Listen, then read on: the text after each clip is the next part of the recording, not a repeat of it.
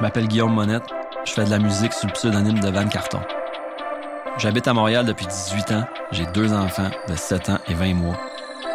Puis depuis que mon deuxième enfant est né, moi puis ma blonde, on ressent de plus en plus le besoin de quitter la ville. En septembre dernier, la MRC d'Avignon en Gaspésie m'a invité à aller découvrir leur région. Le but était que j'y fasse une toune puis un clip. J'y ai passé un mois en tout, puis j'ai jasé avec plein de monde, de Saint-André de Restigouche jusqu'à Pointe-à-la-Croix, jusqu'à Nouvelle. Plonger dans l'immense, c'est une série de podcasts sur ces gens-là, mais aussi sur mon envie de passer de la ville à la région, avec les doutes puis les craintes que ça implique.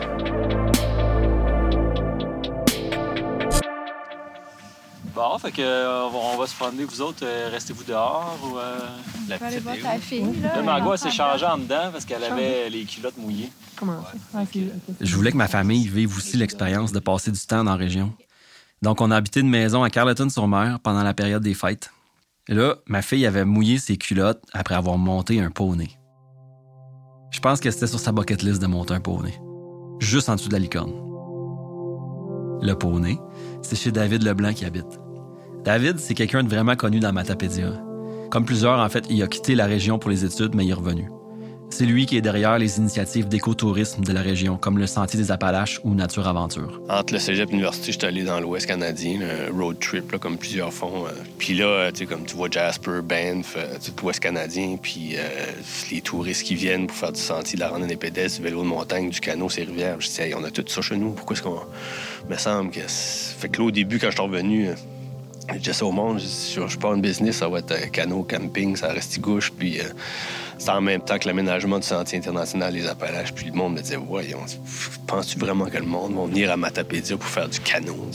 S'ils veulent marcher jusqu'à Gaspé, mais ils ont juste à marcher sur le bord de la 132. Mais le concept n'était pas encore euh, trop connu pour les gens de la place de développer l'écotourisme. Donc c'est c'est comme une, certaine fierté de voir que là, euh, c'est des milliers de personnes à cette heure qui viennent à Matapédia faire du canot. Euh, là, c'est du stand-up paddle, c'est de la randonnée pédestre. Là, le monde disait, hey, c'est tellement beau, on n'avait jamais pensé arrêter ici, on n'avait jamais pensé qu'il y avait tout ça ici. Fait que là, c'est que tu vois que là, je pense que c'est parti sur le bon, le bon côté. Quand David dit que ça s'en va du bon côté, il fait référence à son retour dans la région fin des années 90, où ça s'en allait plutôt du mauvais côté. Le contexte économique était tough. Il y a eu entre autres la fermeture de de Provigo en 2002, avec la disparition d'une centaine d'emplois. Dans le temps, quand on est arrivé, nous autres, on avait. Ça allait vraiment pas bien au niveau économique. Puis on voyait la tendance par le bas. C'était comme les contracteurs qui arrivaient de l'extérieur, puis ils venaient voir des propriétaires de, de terrain qui, avaient une belle terre à bois. Puis là, c'était la valise avec euh, des 100 pièces. Puis gars, je veux pas acheter ta terre à bois, je veux juste acheter la coupe de bois.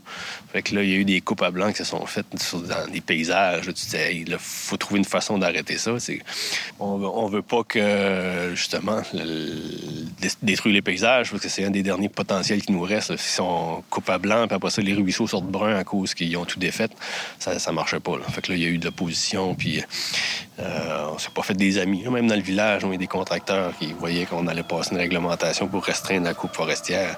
C'est sûr que ça ça a pas tout fait des heureux.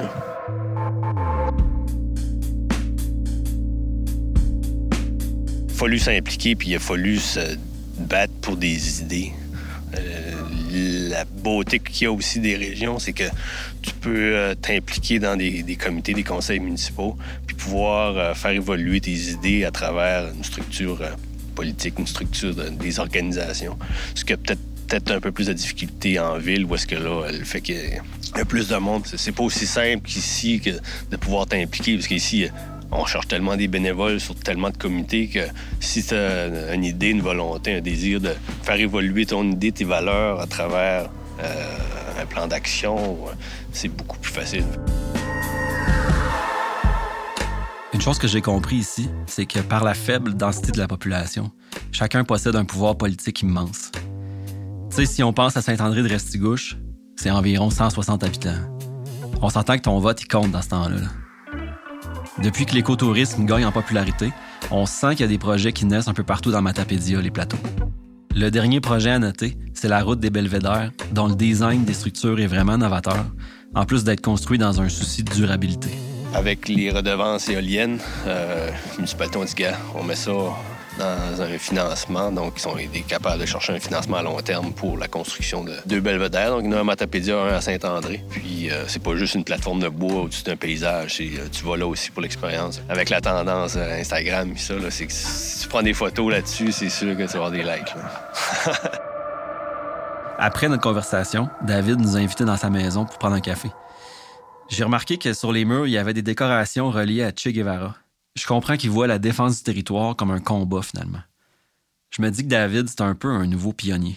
Tu sais, dans le temps au Québec, être un pionnier, c'était de défricher puis partir des villages puis tout ça. Maintenant, je dirais que c'est plutôt de garder les villages en vie.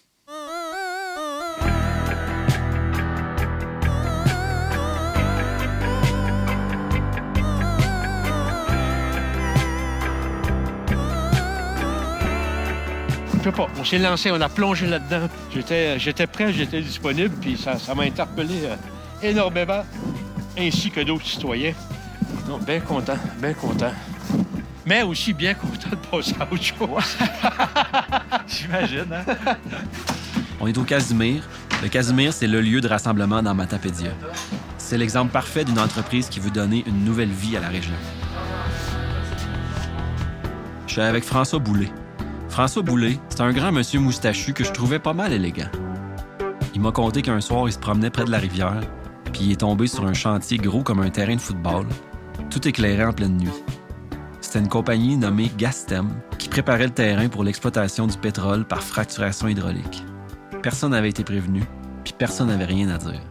Ce soir-là, ça a marqué le début de sa nouvelle vie.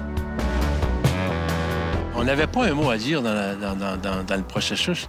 La compagnie avait reçu son certificat d'autorisation du ministère des Ressources naturelles.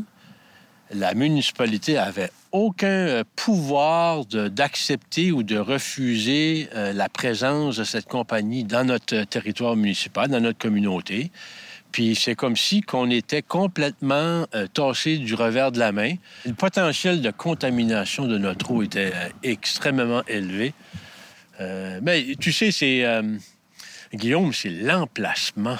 C'est la rivière qui traverse puis qui méandre euh, à travers la communauté en deux, en deux flancs de montagne. Le projet devait s'implanter juste là, à 300 pieds de la rivière, sur un plateau, un ancien champ de foin. Puis c'est tellement c'est ahurissant, ça faisait aucune allure. Vous allez quoi? Vous allez vous installer à côté de la... Mais vous, n'êtes pas bien. Un projet de quoi, en fait? Hein? Un projet de quoi? Un projet de, de, forage. Un projet de, pour creuser, euh, creuser, puis avec une plateforme de, pour, une, pour, pour du forage, euh, pour trouver du, pétrole, tu sais. quoi, il, allait commencer à, à, puiser ça avec... Euh, non, non, non. Tout ça, ça a commencé en 2011. Mais quand j'entends François parler, j'ai l'impression que c'est encore hier pour lui. Faut dire que le principe de fracturation hydraulique, c'est vraiment, mais vraiment une idée de marde. Je tiens à ce que François l'explique dans ses mots, mais avant, je vous laisse 15 secondes pour aller sur Google Images et taper fracking. F-R-A-C-K-I-N-G. Ça prend un schéma pour vraiment saisir à quel point c'est une mauvaise idée. Go!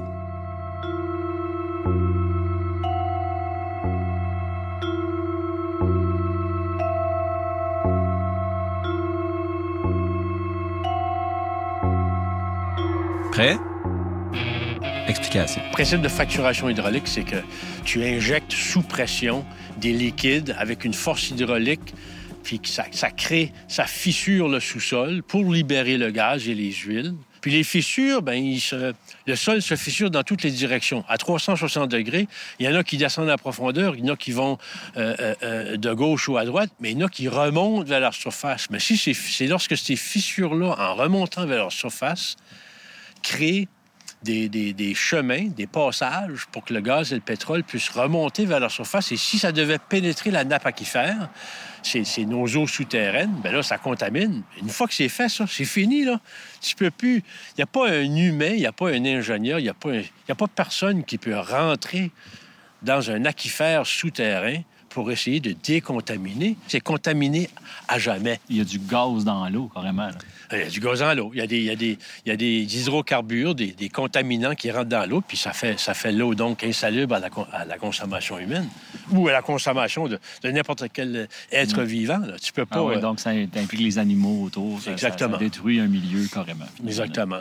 Tu peux t'installer à un point, à un endroit précis. Tu es au loin, ah, gars, ils sont, suffisamment distants, il n'y aura pas de problème. Mais c'est que le forage est, à l'horizontale, dans le, sous-sol. Ça peut se prolonger sur euh, un ou deux, même deux kilomètres. Il peut venir te forer. tu es en dessous de ta maison, tu sais, dans, le sous-sol, puis tu n'as aucune idée. Après une interminable bataille judiciaire, en 2018 est arrivé un jugement final en faveur de Ristigouche Sud-Est qui ordonnait à Gastem de payer 154 000 piastres en dédommagement à la municipalité. Mais à un certain moment dans le procès, c'est Gastem qui poursuivait Ristigouche pour 2 millions de. Juste pour mettre en perspective, le nombre de payeurs de taxes à Ristigouche, c'est 84 personnes. Au final, c'est une victoire pour le monde municipal au complet. Le jugement, ça a permis à Ristigouche d'adopter un règlement pour protéger leur eau potable, puis ça, ça donne un argument majeur à n'importe quelle autre municipalité qui voudrait faire pareil. François, il a été maire de Ristigouche, partie sud-est, pendant six ans. Je pense que sa part est faite. Mais ça n'empêche pas de continuer à entrevoir le futur pour son territoire. C'est personnel, là, mais je crois que le système dans lequel on vit actuellement a, a besoin de changer. Tu regardes aujourd'hui, euh, la, la- une grande portion de la population qui habite, tu retrouves ça dans, dans quelques grandes villes. Euh, mais dans la ruralité, dans l'occupation du territoire, il y a des opportunités, pouvoir s'alimenter, pouvoir s'autosuffire euh, sur toutes sortes de facettes. Ça, je crois que c'est un avenue, puis c'est une opportunité dans le futur pour des régions comme la Gaspésie. Puis c'est peut-être une, façon pour euh, des jeunes qui cherchent euh, un style de vie différent, euh, cesser d'être dépendants sur des services qui nous proviennent de l'extérieur. On a là, là quelque chose à, à satisfaire bien des désirs, puis je pense que c'est une économie là, qui vaut la peine d'examiner en, en profondeur. L'occupation du territoire, c'est quelque chose auquel j'avais jamais pensé avant. C'est un peu un devoir, finalement. Parce qu'un un territoire inoccupé, c'est une proie facile pour l'exploitation néfaste. Il y a de la place en région pour les projets, l'habitation, l'innovation. Pourquoi est-ce qu'on s'empile en ville à travailler pour d'autres? Après chacun de mes passages dans Avignon, je repartais craqué ben raide de m'établir en région. Puis là, pour une fois, ma blonde était venue avec moi. On a passé la semaine ensemble à Carleton. Les enfants étaient déjà amis avec les voisins. là. On se voyait quasiment vivre ici. On s'est pris un moment pour en parler de tout ça, en fait. J'y ai proposé d'enregistrer la conversation. Ça l'a stressé un peu, mais elle a fini par dire oui. Mais mettons, tu peux-tu me dire qu'est-ce que tu as aimé de Carleton? Comment, en, en- en projetant, mettons que tu habitais là-bas. là. Ben, Mettons qu'on habitait là-bas, là, je aller avec toi. Ah oui, c'est vrai, t'es mon mari. Euh, ben, j'ai aimé vraiment beaucoup de choses. J'ai aimé la proximité. Je trouve que c'est rare des endroits où tu as la mer, puis il y a un accès à la mer, pas juste la voir. Des fois, j'ai l'impression qu'il y a des endroits que on voit l'eau, mais c'est que des terrains privés qui sont sur le bord de l'eau, donc on n'a pas tant. C'est pas facile de dire je vais aller marcher sur le bord de l'eau. Là, tu peux vraiment partout. Ouais, c'est plus des- l'accès à l'eau est vraiment plus démocratisé. Oui, ça appartient, on dirait, euh, au village, ça appartient à tout le monde. Euh, fait que tu as autant l'accès à la mer que l'accès à la montagne et à la forêt qui est tout de suite à côté. Accès au plein air, super facile. Puis en même temps, tu as tout. J'ai l'impression que c'est, ça, ça file comme un petit village, mais en même temps, tu as tout ce que tu as besoin au niveau euh, commodité, euh, café, microbrasserie, euh, les commerces, des petites boutiques le fun. Puis en même temps, on était l'hiver, fait que je peux même pas imaginer l'été à quel point ça doit être euh, Ouais, l'été, ça doit être assez hot. Puis, euh, puis j'ai trouvé les gens super accueillants. Tout le monde, euh, à chaque fois que j'allais faire du ski de fond, tout le monde disait bonjour. euh. Ouais. Il n'y a pas comme la suspicion de l'étranger. J'ai comme l'impression que c'est comme Ah, salut, tu viens d'où? Tu sais, qu'il y a un Ouais. intérêt, peu importe. Là. Tu sais, mettons qu'on déménage là-bas, là, puis qu'on fait. euh, tu sais, on s'entend qu'on on va baisser de salaire. Là. Ouais. Tu sais, je trouve ça quand même. Je sais pas, je, je- ça, me- ça me flatte l'ego un peu d'habiter à Montréal, puis de, de travailler en télé, puis. euh, Oui, ben moi aussi, mais j'ai- longtemps, j'ai pensé que je me définissais par, euh, par ma job, comme que j'étais fière de Hey, je travaille en cinéma, tu sais. Mais je l'ai fait 15 ans. Puis, je veux dire, je vais être fière de dire j'ai travaillé en cinéma. Ouais. Mais c'est sûr que c'est ça, c'est de, de, de repenser, de penser à recommencer à zéro ailleurs, c'est quand même vraiment épeurant parce que même si je me dis que je suis prête à faire autre chose, c'est quand même ma sécurité, puis qu'est-ce que je connais, puis qu'est-ce que j'aime, puis qu'est-ce que je sais que je suis bonne.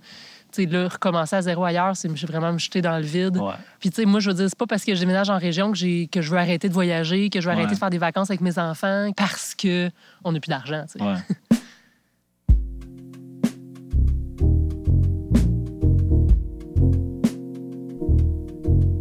Tu sais, on n'est pas mal à Montréal. C'est pas parce qu'il faut absolument partir. Tu sais, maintenant, il y a des fois, il y a des gens qui quittent une job parce que sont plus capables, ils ont fait un burn-out, ils voient pas comment ça pourrait changer. Ben go, ils ont envie de changer de vie. Moi, ça va bien, là. Ouais.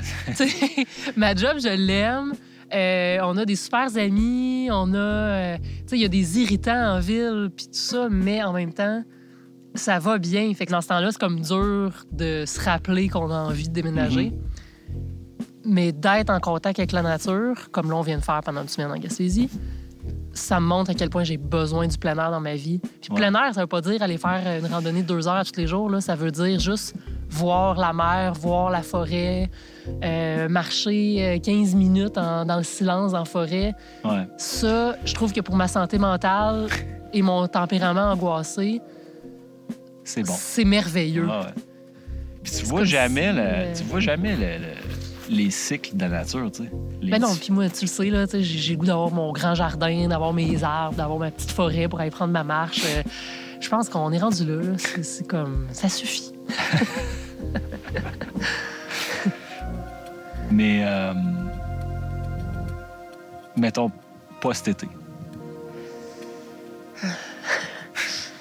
Moi, je trouve ça gros, là, quand même, un déménagement. Peut-être vendre la maison, acheter une maison, déménager les meubles, les sais, louer mon atelier, louer... Ouais. Tu sais, il y a quand même beaucoup d'affaires à penser. On se dit-tu que maximum été 2021, on Ah, déménage? maximum. Maximum. Fait qu'on on peut commencer à le dire, mettons, 2021. 2021, on déménage. Comme des élections campagne. un peu. là. Ouais. Bon, ben, je suis content qu'on ait pris cette décision. Moi, c'est pris, là. Moi, je pas suis- juste pour le- l'enregistrement. là. Je sentais quand même que tu m'amenais là pour avoir une conclusion à ton podcast. Là. Et je me suis dit, je vais lui donner sa conclusion à son podcast. On- il sera le temps de changer d'idée. C'est pas vrai. C'est clair qu'elle m'a vu venir. Pour vrai, je pense qu'il fallait profiter de la fenêtre de recul qu'on avait sur notre vie là, pour prendre une décision. On l'a le deadline. Dans un an et demi, on déménage. Je serais pas prête à dire qu'on veut déménager dans Avignon. En fait, pour l'instant, la destination, ça n'a pas vraiment d'importance. Le vrai défi qui nous attend maintenant, c'est le détachement de notre vie de Montréal, de nos repères, de nos sécurités.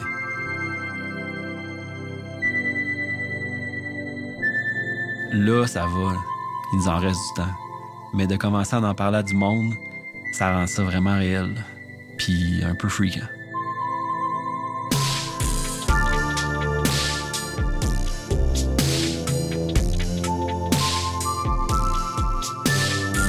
Dans le prochain épisode, je me trouve encore plus de raisons de déménager ici. Moi, je trouve que les possibles ici sont tellement plus faciles à aller chercher. Ici, j'arrive, j'ai eu de l'aide financière, j'ai eu un local pas cher. C'est quoi le mindset idéal pour déménager ici, finalement? Ben, le rythme, changer de rythme, de vivre un peu plus lentement, de vivre dans un espace plus grand.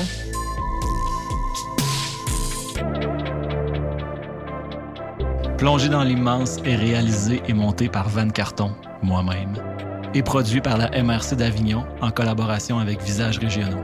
Cet épisode contient des musiques originales de Felp, Chien Volé et Van Carton. Si vous aimez le balado ou si vous avez quelque chose à partager sur votre migration en région, écrivez-nous à territoire à commercial avignon-gaspésie.com ou partagez avec des gens qui pourraient avoir besoin de nature aussi.